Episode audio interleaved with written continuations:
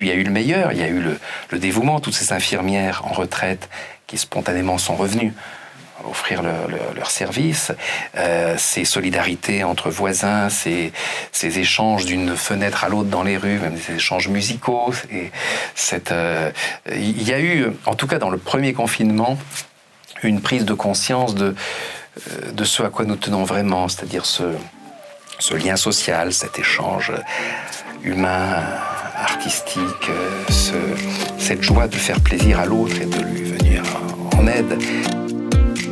Bonjour Didier Van merci d'être avec nous aujourd'hui. Bonjour. Euh, vous êtes écrivain, prix Goncourt en 1994 et vous publiez un nouveau roman qui s'appelle L'inconnu du 17 mars aux éditions Albin Michel.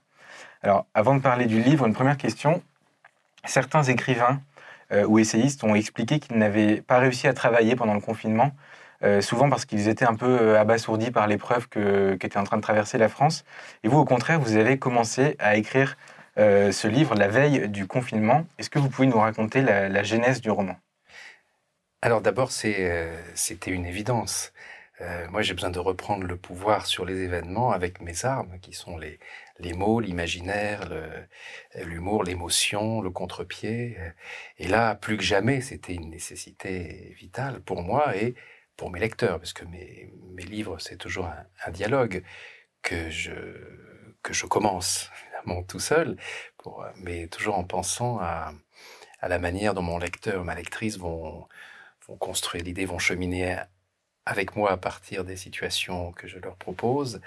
Et j'avais vraiment besoin de, de, donner des anticorps aux gens par rapport à cette période. Et, j'avais besoin moi-même. Euh, c'est vrai que j'ai entendu dire, ce qui m'a surpris, que beaucoup de, consoeurs et de confrères étaient, euh, vous disiez, un peu abasourdis, un peu en état de sidération. Et, mais à ce moment-là, euh, les raisons pour lesquelles on écrit dans la vie, euh, me semble-t-il, doivent être au contraire mobilisées pour se nourrir de, cette période, de cette épreuve et en faire quelque chose et le transmettre aux autres. Alors, l'histoire commence par une, situation un petit peu paradoxale. Votre narrateur, c'est un sans-abri qui est installé sur une, euh, sur une bouche d'aération à la mode Piquet euh, à Paris. Et euh, pour lui, le confinement ne va absolument rien changer. Donc on est dans sa tête et on voit qu'il décrit avec un peu de détachement et même parfois avec une certaine ironie la panique qui s'empare des gens, les gens qui se précipitent dans les magasins pour faire des réserves. Pourquoi vous avez choisi un, SDF pour, comme personnage principal? Justement pour ce, pour ce décalage. Parce qu'évidemment, lui devient dans le regard des autres une sorte de privilégié paradoxal, parce que d'abord, rien ne va fondamentalement changer pour lui. Euh, apparemment, il a le droit de rester dehors, c'est une sorte de, droit du sol. Et, euh, et, puis, et puis, il n'a rien à perdre. C'est quand il voit passer euh, les gens qui se hâtent d'aller se calfeutrer avec leur stock de pâtes et de papier toilette, il leur dit bon courage avec un air à la fois narquois et, sincère.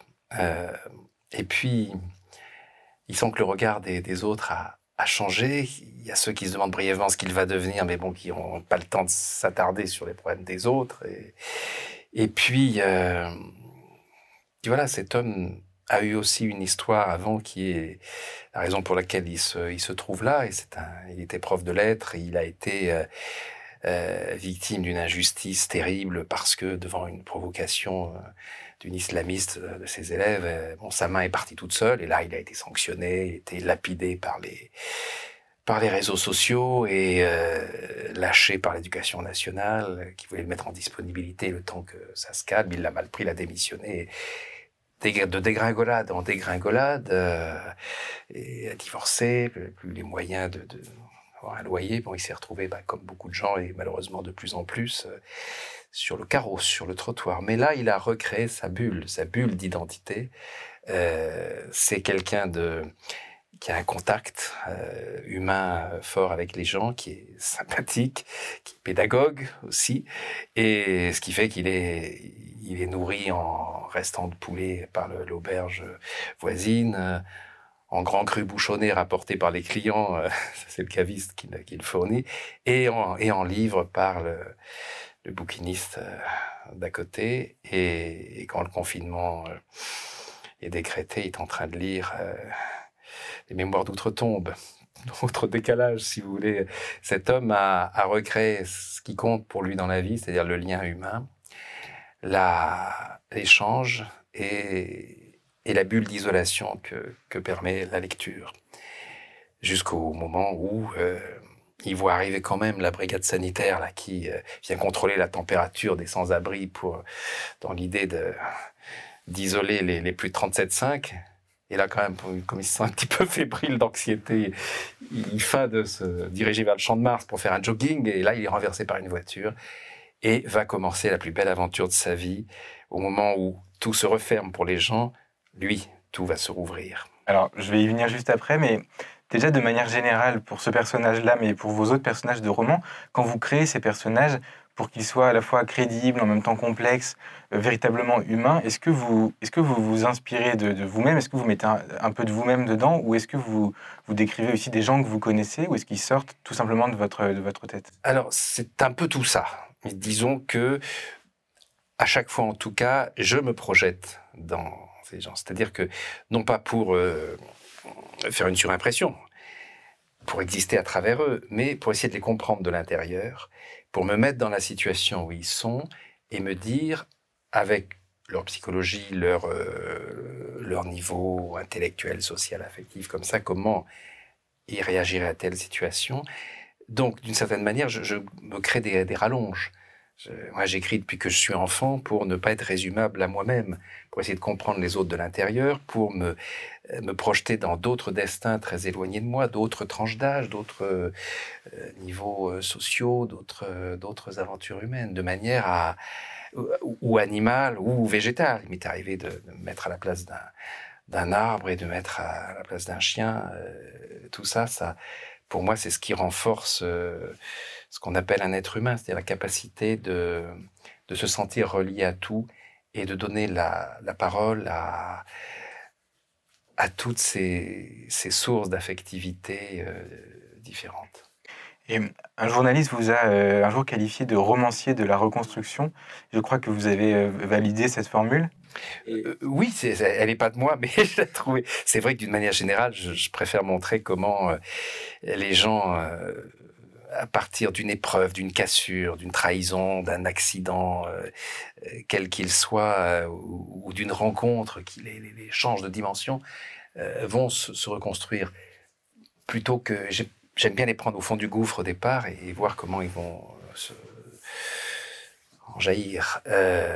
c'est plutôt le contraire qui est traité en littérature de nos jours, donc pas besoin que je rajoute ma voix à, celle des autres. Euh, euh, et puis c'est plus facile de, raconter la perte des illusions, la, la, la déchéance, tout ça, euh, que, que le contraire. là, je parle de, de des moyens littéraires et tout ça, il est... Donc, comme je suis l'ennemi de la facilité, évidemment, ça me stimule toujours de me dire. et, mais mais c'est pas une volonté, donc c'est pas un cahier des charges. Mmh. J'écris pas pour peindre en rose les événements, au contraire. Euh, je pense que la, vraie reconstruction passe aussi par une hyper-lucidité qui va faire ressortir les, le côté dramatique, euh, scandaleux, ou drôle, ou ironique des choses. Tout marche en même temps pour moi, dans cette forme d'acuité nécessaire pour, euh, pour se reconstruire. Mmh. Alors, avant, euh, avant l'épisode dont vous parlez, le, le, votre héros qui se fait renverser par une voiture, les premières pages du livre lors desquelles il se trouve sur sa bouche d'aération sont, sont dans sa tête et elles sont très critiques envers la manière dont notre, notre société a géré le virus dès les premiers instants. Alors, il y a quelque chose qui fait sourire votre narrateur, donc je le cite. Le, le robot ménager qui, qui nous servait de président avait annoncé d'un ton gaulien qu'il déclarait la guerre au virus. Et ensuite, il ajoute Mobilisation générale à domicile. On avait envoyé nos aïeux se faire oxyre loin de chez eux. Aujourd'hui, on casernait les citoyens sur leur canapé le, mot guerre qui a été employé par Emmanuel Macron dès le début ne vous a pas semblé euh, approprié pour décrire ce qui allait se passer? Pas du tout. Il m'a semblé très dangereux et la suite n'a fait que confirmer euh, euh, ce que je pensais. C'est-à-dire que on commence par cette terminologie-là Et puis, qui, fait, qui fait plein de petits, couvre-feu, etc., autorisation dérogatoire, et puis état d'urgence, et, et on en arrive à un système de, privation de liberté, à un système qui se présente comme naturel, et auquel les gens finissent par s'habituer. C'est ça qui est, qui est terrible, comme comme l'humanité prend vite le pli. Je pense qu'on peut mieux comprendre aujourd'hui avec euh, ce qu'on est en train de vivre, euh, ce qui s'est passé dans les moments les plus sombres de notre histoire. Euh, sous l'occupation, sous les occupations, dirais-je, puisque ça n'a pas commencé avec les nazis, ça a commencé avec les Romains, ça a continué avec les Anglais pendant la guerre de Cent Ans.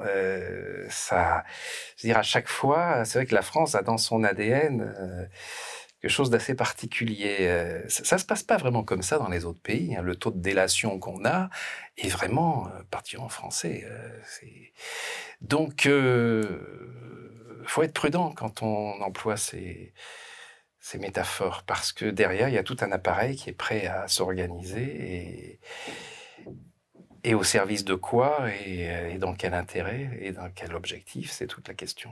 Alors, il y, a, le fait qu'on ait parlé de guerre, et votre héros critique aussi, euh, à peu près au même moment, entre les lignes, le climat de peur qui a été instauré dès le début. au même moment, il parle des citoyens armés de zapettes qui comptent les morts en direct, etc. Est-ce que aussi, justement, ce climat de peur qui a été installé euh, par télévision interposée est, aussi responsable, en quelque sorte, de ce qui a suivi derrière, notamment toutes les libertés, les privations de liberté dont vous parlez, qui, qui ont été imposées sans, sans vraiment recevoir beaucoup de résistance oui, parce que ça passe aussi par l'infantilisation, la culpabilisation, c'est-à-dire euh, vous êtes un danger pour les autres et les autres sont un danger pour vous-même. Et puis attention, soyez sages, sinon on va durcir les, répressions et là, le système de verbalisation complètement hystérique. Euh, donc évidemment, mon, narrateur qui, lui, n'a rien à perdre, ça, le rend beaucoup plus euh, lucide et et critique par, rapport à, par rapport à tout ça. Il a, il a la liberté paradoxale de celui qui n'a rien à perdre et qui lui permet de se sentir une sorte de garant de, ce, cette liberté-là. Alors, l'élément déclencheur qui, déclenche vraiment l'histoire, c'est la rencontre dont vous avez parlé, un peu violente, euh, de votre héros avec euh, une Audrey, qui est donc son amour de jeunesse perdu de vue depuis des années. C'est-à-dire, la voiture de renvers, c'est quand il se réveille, il est à l'intérieur de cette voiture. D'abord, il croit qu'il est dans, une ambulance ou du SAMU social, qu'il a, qu'il a calmote vers un camp, il, vers une espèce de, foyer ou on ne sait quoi. Donc, il ne veut surtout pas. Et puis, quand il finit par voir qui conduit, et là, il croit reconnaître celle qui a été le premier amour de sa vie 22 ans plus tôt. Et oui, apparemment c'est elle. Ça veut dire qu'elle l'a, alors qu'il n'avait plus aucune nouvelle depuis qu'il s'était perdu de vue quand il, a, il avait 17 ans. Et ça veut dire qu'elle a retrouvé sa trace, qu'elle l'a suivi, qu'elle sait qu'il est dans la rue. Et, là, en fait, elle dit euh, qu'elle le ramène là où, ils se sont connus, dans cette propriété dont les parents de Lucas étaient, étaient les gardiens. Et elle, c'était la fille de la boulangerie qui venait faire le, le ménage dans cette propriété il y a eu quelques mois de, passion euh, juvénile et danse et démesurée, et puis un drame qui a, tout arrêté. Et là, elle le ramène dans ce lieu, le lieu de leur rencontre, le, lieu de leur bonheur, pour se confiner avec lui. Elle l'amène dans un endroit complètement déserté, euh, en ruine, qu'ils vont réinventer l'un comme l'autre, euh, restaurer, et en même temps c'est lui pour le restaurer, pour le réactiver. Et en fait, cette femme va, lui demander l'impossible. C'est-à-dire, la question va être est-ce que l'avenir de l'humanité n'est pas entre les mains d'un sans-abri? Grâce à quelque chose qui se trouve dans ce, lieu, la grande bibliothèque du, propriétaire défunt, un livre. Toujours la solution est dans les livres. Cet homme était un biologiste qui avait peut-être le moyen d'enrayer la pandémie je pense qu'il faut, faut plus en dire, euh, faut, plus, faut plus rien dire maintenant. Et si ce n'est que je crois profondément qu'on parle de reconstruction, mais pour euh, aider quelqu'un à se reconstruire, il faut lui demander quelque chose. Il faut en fait on, le faire juste pour, pour soi-même, ou alors il faut une dose d'ego euh, très forte, mais en fait vouloir correspondre à une image valorisante que quelqu'un que vous aimez vous renvoie, ça c'est un très très bon déclencheur. Demander l'impossible à quelqu'un qu'on aime, c'est peut-être le plus beau cadeau qu'on peut lui faire. Alors, cette personne qui se, qui se confine avec votre héros, on parlait tout à l'heure des reproches qui sont adressés euh, justement par le, narrateur à la société. Euh, la, femme, la femme elle, elle est un petit peu comme lui et elle y va même parfois encore plus franchement. Alors je recite un extrait du livre. C'est un vrai fourre-tout, mon scénario, le point de rencontre de toutes les calamités que vous infligez à la Terre, incluant le massacre des animaux, les manipulations virales au sein des laboratoires, la course aux vaccinations lucratives, l'activation de la 5G aussi dangereuse qu'une pandémie, la stratégie des banques centrales pour s'emparer des entreprises paralysées par le confinement et le contrôle mental des populations que permet l'état d'urgence sanitaire. Là, vous, en quelques lignes, vous touchez un petit peu, euh, à peu près tous les boutons rouges, euh, les boutons rouges qu'on n'a pas le droit de toucher. Oui, bah, c'est le but de la littérature, ça. Sinon, à quoi on sert Et d'être toujours un contrepoint. Euh, pour le réactiver, elle lui sort quelque chose qui lui paraît complètement énorme. Elle lui dit cette pandémie, j'en suis la responsable, c'est moi. Et elle lui raconte un scénario justement de, destiné non pas à, servir l'humanité, mais à, faire réagir. Peut-être faut-il que la planète ferme pour que les cœurs s'ouvrent. Peut-être faut-il prendre conscience du danger dans lequel se trouve l'humanité à force de, massacrer la terre, la vie animale, la végétale et l'atmosphère et, tout. Euh, peut-être que ce virus est une sorte de cadeau bien qu'empoisonné destiné à nous faire changer notre, notre positionnement, notre... Euh, alors, lui, il la prend pour une, pour une dingue quand elle dit tout ça, et puis on n'en dit pas plus, on verrait dans, dans, le livre ce qui est la part de, vérité ou non. Mais oui, quand on raconte toute l'histoire de, l'apparition de ce virus, c'est un, c'est un scénario. C'est un scénario euh, où il y a tout et n'importe quoi, des coïncidences absolument euh, démentes. Euh, ça autorise toutes les hypothèses complotistes les plus dingues et celles qui semblaient plus ou moins fondées. ça, on ne peut pas faire l'économie une réflexion et des objectifs qui sont derrière tout ce bouleversement mondial. Euh, sinon, c'est euh, c'est accepter de tout croire les, les yeux fermés, le masque sur le nez et, euh, et un bandeau sur les yeux. Quoi. Et on, sent bien que c'est un peu plus qu'un roman, justement, que c'est censé nous faire, nous faire un petit peu réfléchir sur tous ces éléments-là. Est-ce que vous n'avez pas peur d'être justement accusé de, pas d'être forcément vous-même complotiste, mais en tout cas d'alimenter justement les, complotistes? D'abord, j'ai peur de rien. C'est une infirmité de naissance. Je connais pas la peur. Et euh, donc, ce qui me donne une, liberté euh, euh, très jubilatoire. Et, cette liberté, elle est juste amenée à réfléchir. Je suis pas, je, n'avance pas de, thèse. Je, je milite simplement pour l'intelligence, la circulation de l'information euh, et, contre la censure qui, euh, mollement, insidieusement, envahit notre paysage jusqu'à paraître quelque chose de, naturel, quand l'information devient de la, de la propagande, euh, lorsque le, journalisme d'investigation devient synonyme de complotisme, il y a vraiment de quoi s'inquiéter sur, sur l'état des mentalités. parce que c'est faire le lit du complotisme, ça. C'est comme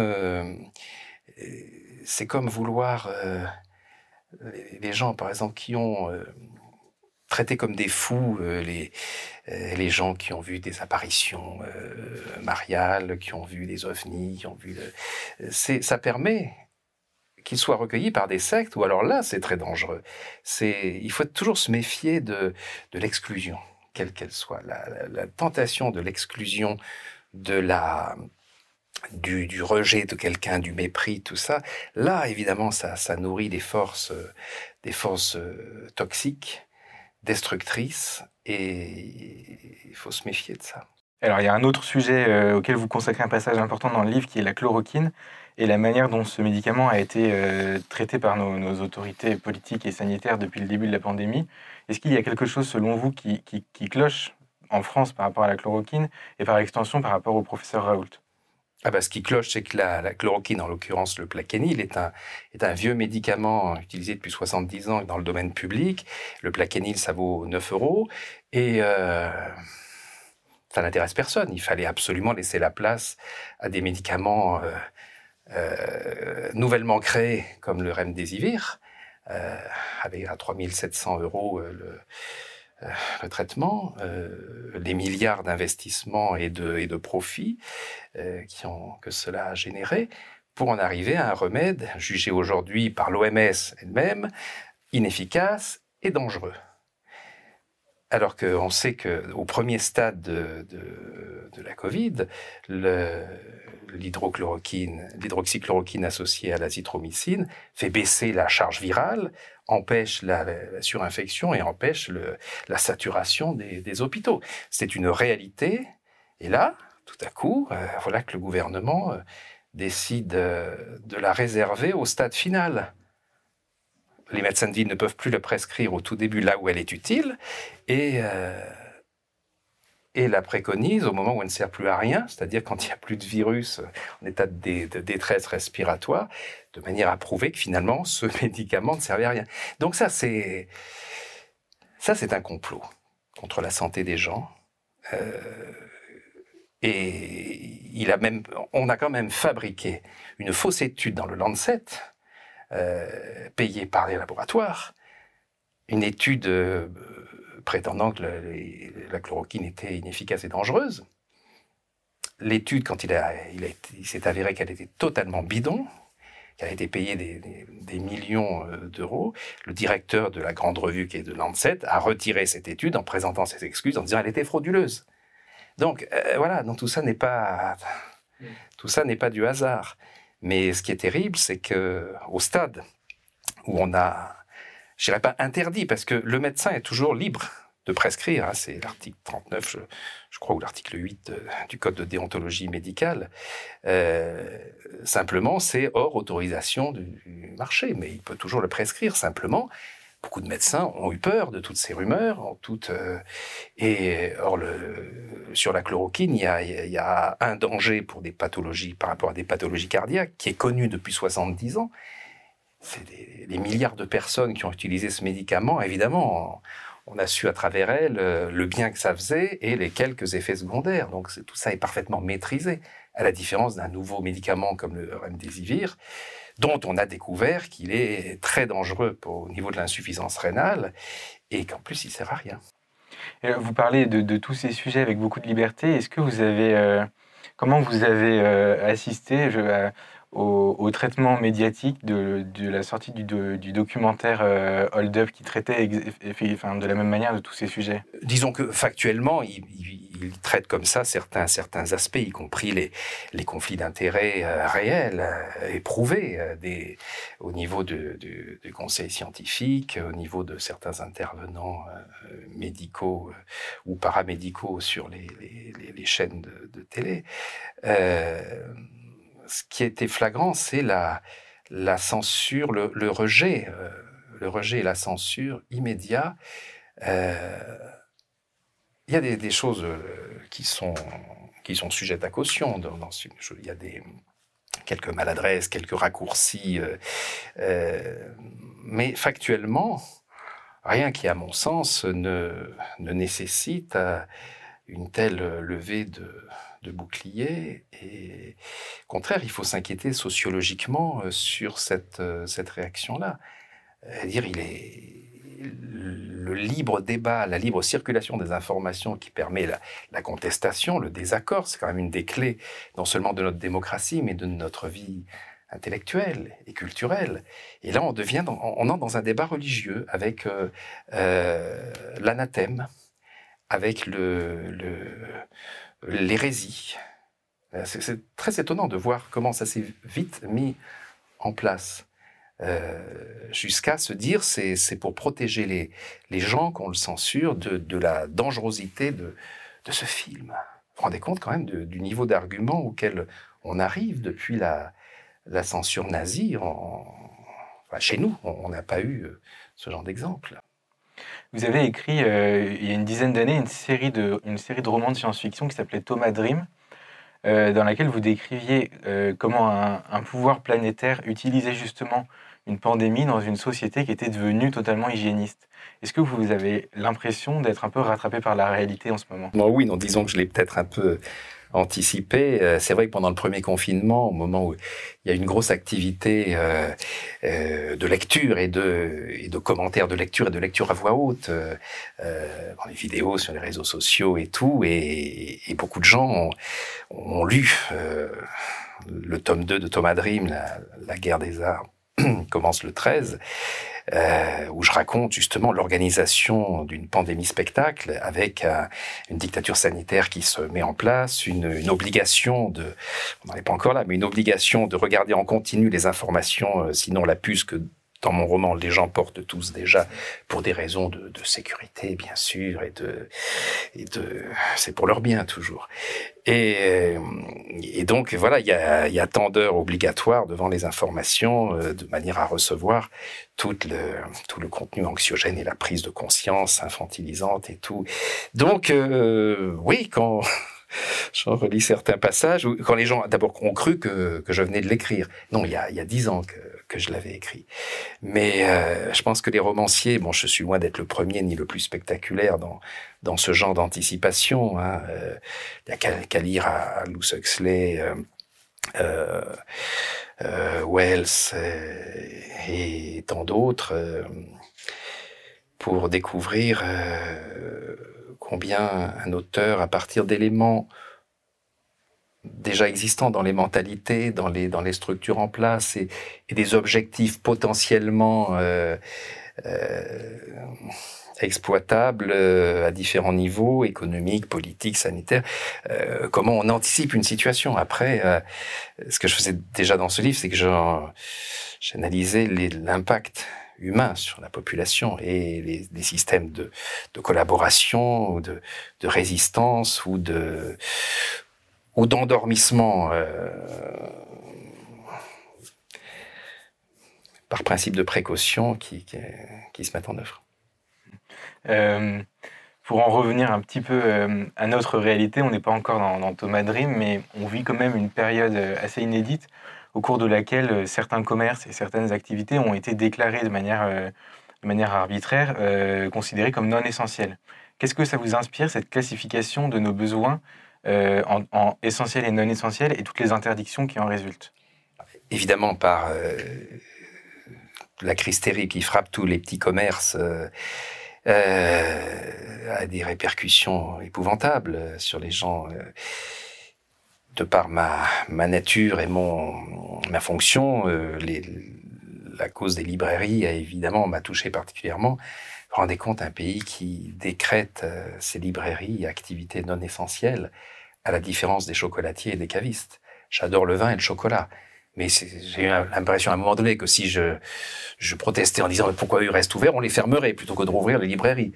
C'est comme ça que le, que le, gouvernement a réagi quand les libraires ont dit, mais enfin, vous nous empêchez de vendre nos livres et les grandes surfaces et les FNAC, eux, ils peuvent.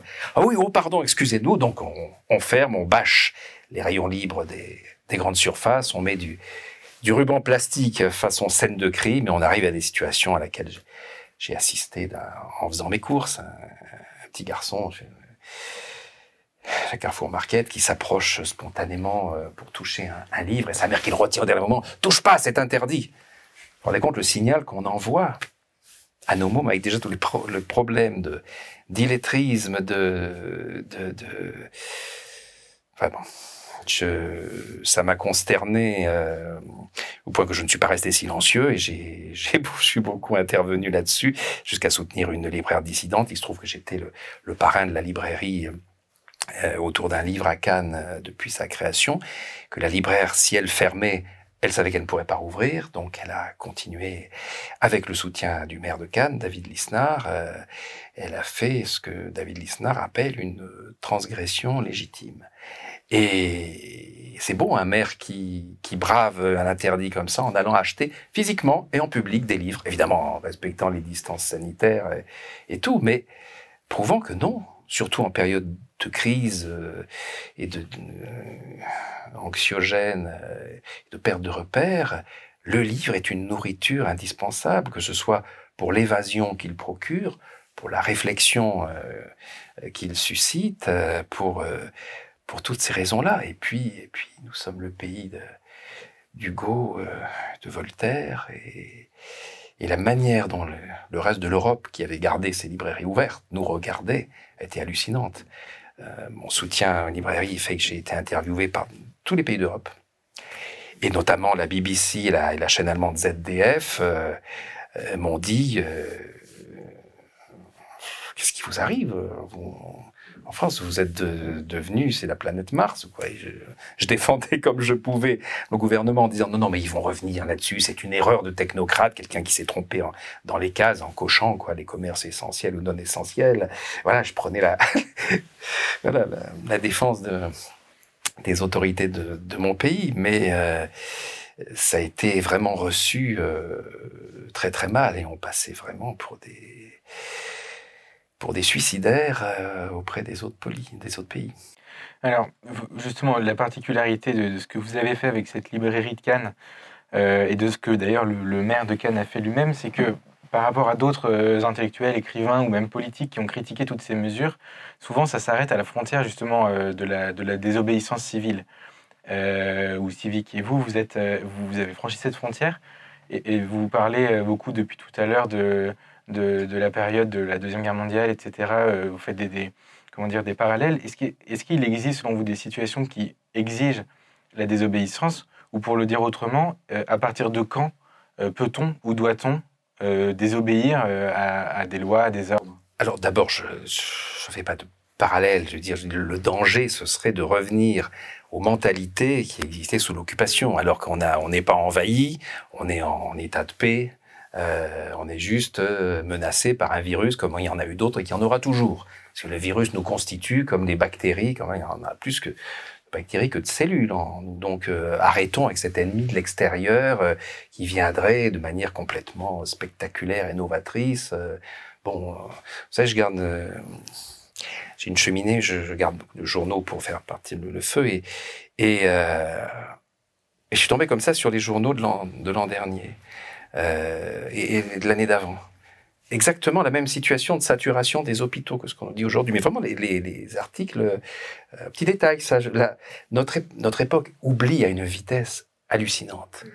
Et euh, c'est pas le coronavirus qui a posé des problèmes aux hôpitaux, c'est depuis 30 ans euh, l'hôpital public qui est dont on veut faire quelque chose de, rentable, euh, de générer des bénéfices. Du moment où on a remplacé les directeurs d'hôpitaux qui étaient des médecins par des administratifs, bah voilà, on a on a vu euh, donc cette situation-là qu'on paye. Euh, mais il est important qu'on soit conscient de, des vrais dangers, des vrais dangers pour notre société, des vrais dangers pour notre santé, notamment notre santé morale, psychologique, euh, mentale. Euh, les aujourd'hui, et ça, je le sais par, par des amis, les, les vrais problèmes euh, sont moins dans les en réanimation, ça se stabilise, que dans les, les urgences psychiatriques. Mmh le nombre de suicides est hallucinant. Le, les perturbations dues, on était déjà les, champions du monde de la vente des, euh, des antidépresseurs, et là les perturbations liées à l'abus d'antidépresseurs sont créent des, des, des ravages, sans, sans, parler de toutes les grosses pathologies, tous les, les cancers et tout, euh, qui, qui ont été, dont le traitement a été déprogrammé, ou les gens qui n'ont plus osé aller à l'hôpital. Donc là, il y a vraiment là, euh, il faudrait être vigilant pour l'état, l'état l'état de des gens. Et alors, mais pour, pour en revenir à la, à la question, euh, à la question, si à partir du moment où les, où les lois ou les ordres sont manifestement injustes ou disproportionnés, est-ce qu'il y a un moment donné où on, où on, peut, où on peut désobéir à une loi ou...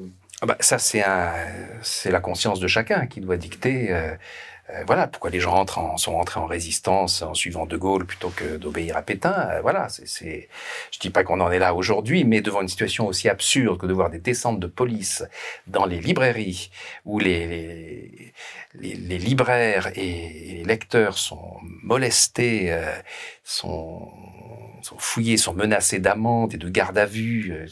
C'est hallucinant, quoi. On est où là? Donc simplement, des situations euh, génèrent des choses très dangereuses, et pendant ce temps, les, dealers, les islamistes travaillent en toute sécurité. Euh, c'est plus simple de faire une descente de police dans une librairie. Euh. donc, bon, tout ça va rentrer dans l'ordre, et rentrer dans l'ordre, je l'espère, avec la, la, réouverture annoncée des, des, petits commerces, dont les librairies. Mais il sera, il sera bon de vérifier que s'il y a un, nouveau confinement, les, librairies seront bien activité essentielle. C'est un symbole vraiment très très fort, et c'est plus qu'un symbole, c'est un lien social avec les libraires. J'ai vécu ça sur le terrain, euh, des gens complètement isolés à qui les libraires viennent livrer le livre, c'est autre chose que de livrer une pizza. Mm. C'est créer un lien, c'est discuter d'un coup de cœur, euh, s'évader dans, dans l'imaginaire, dans, dans, la, dans la vraie réalité qui n'est pas celle des faits que, que nous subissons aujourd'hui. La vraie réalité, c'est celle que nous créons, comme nous le dit la physique quantique, c'est-à-dire le, toujours alimenter la réalité du monde que nous voulons. Sinon, si on baisse les armes, si on, laisse faire, euh, on perd euh, tout ce qui donne un sens à, nos vies, à, nos valeurs, à notre dignité. C'est dommage. C'est un peu ce que vous avez euh, essayé de faire. Alors, je, vous pose une dernière question. il y a une phrase du livre que vous avez cité tout à l'heure. Il fallait que la planète ferme pour que les cœurs s'ouvrent. Est-ce que vous avez le sentiment aujourd'hui, avec le recul que nous avons depuis le 17 mars, que la fermeture de la planète a permis euh, à nos cœurs de s'ouvrir À certains, oui. On a vu le meilleur comme le pire. On a vu euh, on a vu euh, la délation, on a vu des, actes de violence terribles qui sont la conséquence du, du confinement. Enfermer les gens, dire c'est c'est c'est huis clos de Sartre. Vous mettez des gens comme ça tout le temps ensemble dans les familles, les violences faites aux femmes, aux enfants on en mesure aujourd'hui l'ampleur. On, on, commence à voir vraiment les vrais chiffres, c'est une catastrophe.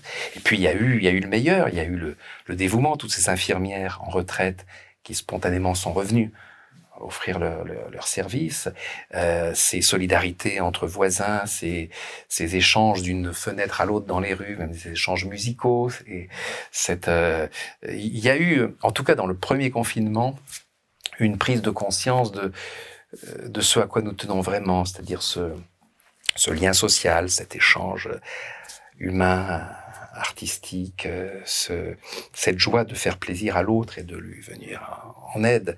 Donc euh, oui, et puis et puis redécouvrir euh, euh, redécouvrir des canards qui viennent dans le centre-ville de Paris, redécouvrir comment la, nature vit sans les hommes, comme comme elle l'a fait durant des, centaines de millions d'années prendre conscience que la Terre a très bien vécu sans l'homme et qu'elle se passera très bien, tandis que nous, nous ne pouvons pas vivre sans les arbres qui nous donnent notre oxygène, nous ne pouvons pas vivre sans, sans les abeilles qui, euh, qui pollinisent 80% des fruits et légumes et, et, permettent la chaîne alimentaire euh, qui nous donne à manger. Et nous détruisons tout ça, détruisons tout ça. Donc il y a une, je pense, une prise de conscience et une, une, prise de, une reprise de valeur euh, qui a été réel. Et je ne voudrais pas que ce, que ce reconfinement euh, est venu après et d'autres éventuels confinements casse sous l'effet de l'exaspération et du, de la répétition euh, sujette à caution dans son utilité, casse l'apport qu'a eu cette épreuve. Euh, une épreuve, c'est bien quand on peut ensuite en tirer les leçons. Mais s'il y a pas épreuve sur épreuve, on n'a plus le temps d'en tirer les leçons, on veut juste euh, sortir de, de l'ornière, et, et là l'ornière n'est plus qu'une ornière, et on n'en voit pas les côtés positifs.